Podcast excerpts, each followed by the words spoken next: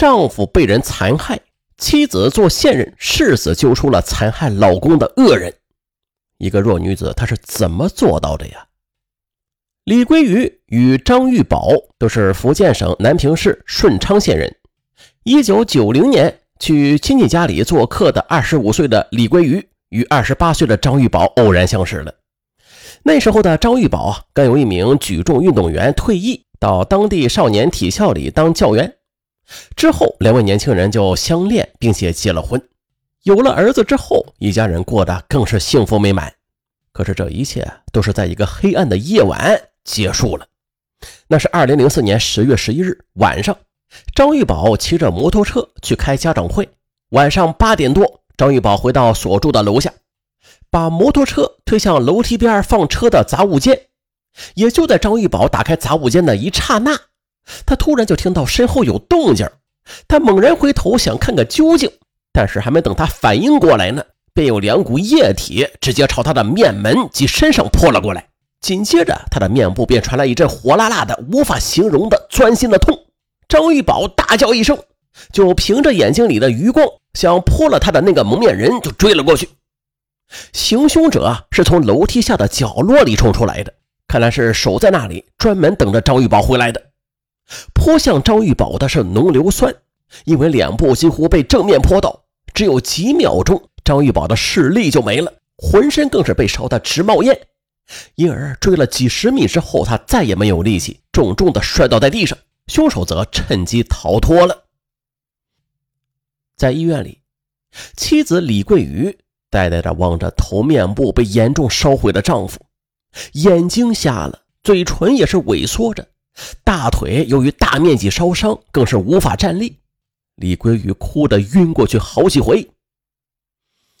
几天之后，面对着连说话功能都已经失去，每天仅靠吸食一点流食维持生命的丈夫，李桂雨咬着牙对天发誓，无论如何一定要把害了丈夫的凶手给揪出来。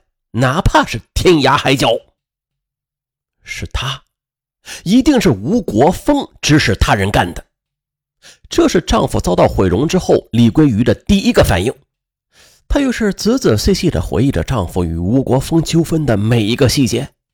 他们的纠纷是从六年前就有的。六年前，张玉宝花了四十多万买了两部货运卡车，加盟了厦门火车站烧武装卸队的运营工作。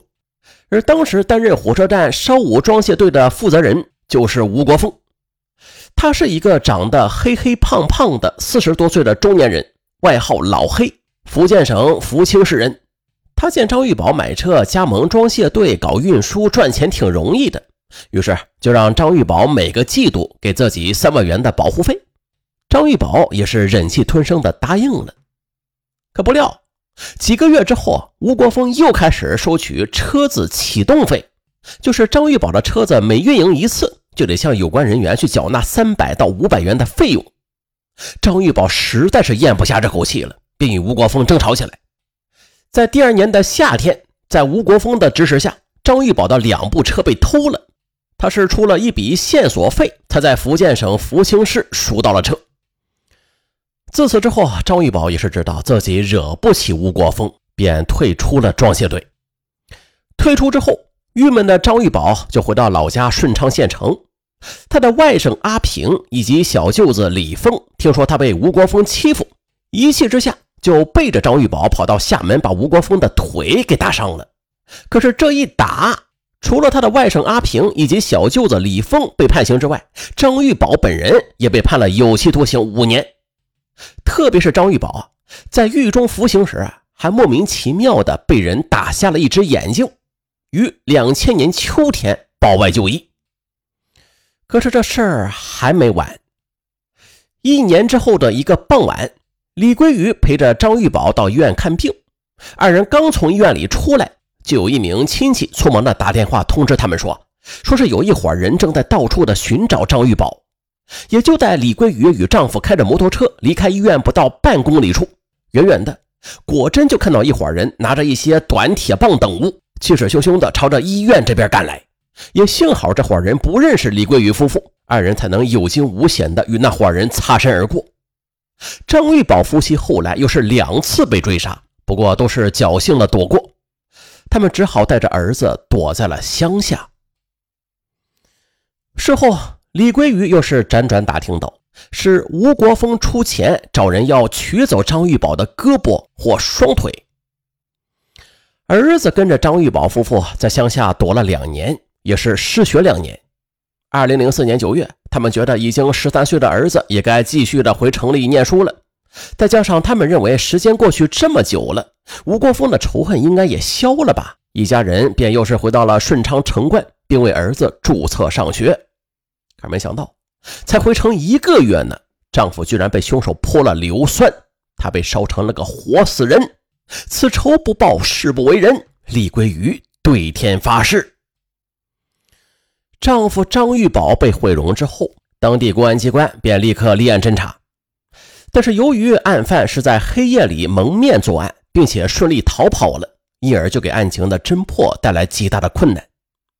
虽然李桂鱼把两三年来丈夫连续被追杀的情况以及自己的怀疑向警方做了汇报，警方也是比较重视，但是由于没有任何证据，无法对吴国峰采取行动。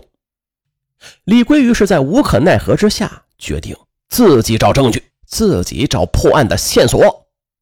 李桂鱼就把照顾丈夫的重任交给了家里人。她先后前往厦门，向丈夫的一些朋友去了解有关吴国峰的情况。为了不让人发现她出门被跟踪，李桂鱼就特意先去了一个亲戚家里待了半天，然后又是穿上了从别人那儿要来的又破又不合身的衣服，并且稍加化妆。在确认没有人跟踪之后，这才登上了去厦门的长途班车。此后。李桂鱼每出一次远门，都要经过一番乔装改扮。只是吧，在厦门经过几天的暗中走访之后，李桂鱼是没有任何的收获。二零零四年十二月二十五日，被泼硫酸的张玉宝终于能够说一些简单的话语了。他就一点一点的把当初的往事提示给李桂雨，这就给了李桂雨很多的有用信息。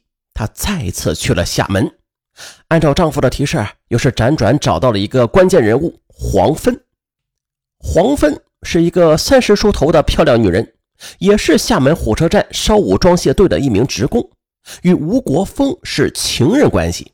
他应该是接近吴国峰的最好人选。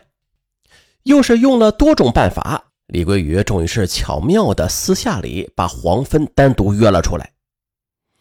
黄芬在那段时间刚好跟吴国峰闹了很大的矛盾，正在思考着要离开吴国峰。最重要的是，张玉宝在厦门时曾经帮助过他。那是张玉宝刚加入厦门火车站烧武装卸队的时候，黄芬当时是火车站附近的一家餐馆的服务员。有一回，两个男人喝醉了，看到黄芬长得颇有姿色，一定要把她强行带走。恰巧就被张玉宝给看到了，仗义相助之下，把那两个寻衅者给打跑了。好嘛，来了个英雄救美。此后。张玉宝还把黄芬介绍到车队里当计量员，这是后来黄芬就成了吴国峰的情人。再后来，吴国峰与张玉宝关系敌对时，但是黄芬却依然认为张玉宝是个心地善良的好男人，对他一直是怀着感激之情。所以，当张玉宝被害，他的妻子李桂鱼找到黄芬时，并把她的丈夫被毁容的事情告诉黄芬时，她听了之后大为震惊，也十分恼怒。当她看到李桂鱼随身带来的张玉宝毁容之后的照片那惨状时，当场就哭了，连声的说道：“太残忍了，一定是那个王八蛋让人干的。”随后，黄芬就告诉李桂鱼：“十月七日，就是张玉宝被毁容的前几天，我就在吴国峰的住处，当时我就听到吴国峰正在与手下人密谋，说要去顺昌去做掉一个人，他们口中说的可能就是张玉宝吧。”从黄芬这里得到这么重大的线索，李桂宇感觉案情的曙光出现了。李桂玉也知道，仅仅凭着黄芬一人的证言是不够的，于是他就哭着恳求黄芬一定要帮助他。他恳切地对黄芬说：“不把这个凶残的家伙送进去，等你跟他分手之后，你自己过得也不安全呐。”李桂玉的诚意终于是打动了黄芬，他最后就答应了。接着，为了寻找更有价值的信息，他决定暂时先不离开吴国峰，继续的不动声色的与他周旋着。两周之后，李桂宇又是再次去了厦门，而这次黄芬则告诉了他一个更加惊人的消息：凶手名叫孙云金，是厦门火车站邵武装卸队的一名临时工，也是吴国峰一个忠实的打手，江西资溪县人。现在此人已经是回到了江西老家。从厦门又是回到顺昌之后，李桂玉与丈夫一起把情况分析了许久，都认为应该马上去江西资溪一趟。丈夫让李桂玉把他几年前所有的通讯录以及名片一个个的找出来。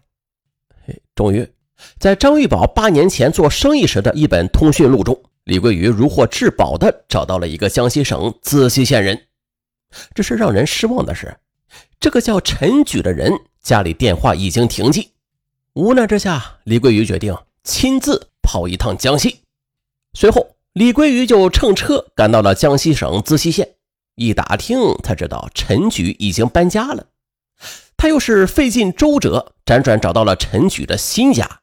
李桂鱼就含着泪，把这几年来张玉宝的处境诉说了一番，并且出示了丈夫被害之后的照片。陈举吓了一大跳。当李桂宇口里慢慢吐出“孙云金”这三个字时，陈举的嘴巴因为惊讶而张得更大了。是孙云金干的呀！怪不得这家伙这阵子这么有钱呢。陈举恍然大悟：“啊，你跟孙云金熟悉吗？”李桂宇激动的都快哭了。嘿太熟了，他就住在我家不远的地方。陈举说：“孙云金不久之前从外地回来，显得特别阔气。”陈举就描述着孙云金的外貌和厦门黄芬的描述是一致的。没错，就是这个家伙害了我丈夫。之后，李桂玉扑通一声就跪在了陈举面前，满脸是泪的请求陈举帮帮他，帮他引出孙云金。这陈举却犹豫了。李桂玉又是一再流着泪跪求，最终还是激起了陈举的侠义心肠，他答应了下来。为了进一步证实这个孙云金就是厦门黄芬所言的孙云金，陈举与李桂玉商定，找一个机会，先从孙云金的嘴里套出点东西来。二零零五年一月十四日，在李桂玉与陈举的精心布置之下，陈举就以有个大生意要找人合作为由。把对方就约出来吃饭，鸿门宴就设在了当地县城的一家高档的酒楼包间里，大家是边吃边聊。酒过三巡，陈觉就把话题引到了做生意上，同时就悄悄地摁下了藏在口袋里的微型录音机。而这时的孙云金呢，他是几杯酒下肚之后，就有些得意忘形了，再加上之前陈举对他的恭维之词，因而。当陈举就当前的一些生意问题征求孙云金的意见时，这家伙就瞪着有些懵的双眼，得意洋洋地说：“嗨，你们现在所说的生意都太小了，知道现在什么生意最好做吗？泼人，拿硫酸去泼，这生意来钱最快了。呃，前阵子啊，一个厦门老板让我泼了一个大个子，一下子我就赚了十万块钱。”陈举一听就忙激他：“真假的呀？你一定是喝醉了吧？要不就是在蒙我们。这世上哪有这样的生意啊？”孙云金的眼睛一瞪，有些急了：“你不信啊？嗯那干脆我说给你听。那个大个子被我泼了之后，还追了我好几十米呢。”他就晃头晃脑的把作案的经过一五一十的说了个详细，这一切都被录音机一一的给录了下来。当李桂鱼从陈举那里拿到录音带的一瞬间，泪如雨下，这是喜极而泣的泪水，因为她知道丈夫的案情很快就会水落石出了。一月二十六日，根据李桂鱼提供的重要线索，警方火速的赶到了江西省资溪县，将孙云金给抓获。与此同时，李桂鱼和厦门的黄芬始终是保持着电话联系，两个女人都意识到。在案子侦破以前，一不小心，他们都有可能被吴国峰发觉而被报复，所以他们约好了，不管消息是好是坏，每天保持电话联系一次。如果哪天没有联系了，那就是对方出事了。孙云金被抓获那天，厦门的黄芬突然打电话来称，说是吴国峰好像对他有所怀疑，他目前正准备出国，手续都办得差不多了。啊，这个消息让李桂鱼的心就提到了嗓子眼上。难道吴国峰已经察觉了？而更让李桂鱼吃惊的是，仅仅第二天清晨，黄芬又是打来电话说吴国峰不见了。在这个节骨眼上，绝对不能让吴国峰跑掉。李桂鱼心急如焚，在向警方报告的同时，他决定自己奔赴厦门火车站附近去探听消息。临行前，李桂玉的心情很难受，他怕自己会遭遇不测，便为儿子留了一封遗书。他是一边写一边哭，但是一想到老公被害成那个样子，他就豁出去了。到厦门火车站附近之后。李桂玉就把自己装扮成了一个捡破烂的女人。吴国峰在厦门有很多爪牙，万一被他们发现自己不安全不说啊，复仇不果却是大事白天，李桂鱼就在厦门火车站的装卸队工作生活区旁边，压低帽檐，沿着铁轨去捡垃圾。到了晚上，他便在装卸队旁的一个岗亭旁露宿。但是连续几天下来，他都没有看到吴国峰的踪影。一天晚上九点，李桂鱼在吴国峰住处附近的铁路旁等候着，忽然就来了一高一矮的两个醉汉。两醉汉见一个垃圾婆这么迟了还在转悠，便起了轻薄之心。其中的一个醉汉不由分说的就抓住了李桂鱼的手，说要带回去睡觉。李桂鱼就一阵惊慌。不过随后，他急中生智，赶紧把自己的角色就换成了一个女神经病，嘴里那是胡言乱语。可是无奈，两个醉汉却不怕疯子，那是拖住他就走。李桂鱼急了，就顺手在地上抓起一个黑色的脏东西，朝着自己的嘴里塞。那是一股令人作呕的气味。但是为了摆脱两个醉鬼的纠缠，李桂鱼也只能强自忍耐着。那两个醉汉见臭不可闻。当即酒就醒了几分，哎呀，我操，还真他妈碰上个神经病啊！然后就骂骂咧咧的放走了李桂宇。接着，李桂宇又是在厦门吴国峰的装卸队附近就地捡了五天的垃圾。也就在第五天的深夜，他终于看到吴国峰从一部车里下来了。二零零五年三月一日，吴国峰被警方抓获。李桂鱼由于在该案的侦破过程中做出了很大的贡献，受到了当地警方的公开表彰。当年十一月，福建省高级人民法院终审判处孙云金死刑，立即执行；吴国峰则由一审的死刑改判为死缓。法院还判令两名犯罪嫌疑人赔偿受害者医疗费、精神抚慰金等多项赔偿，共计六十九万八千余元。不得不说啊。李桂鱼作为一名弱女子，能做到这一步，令人敬佩。不屈不挠，不向恶势力低头，好样的！嗯，好了，就说到这儿吧。节目的最后，还是别忘了啊，点赞、留言、投月票、五星好评，感谢大家。那下期不见不散，拜拜。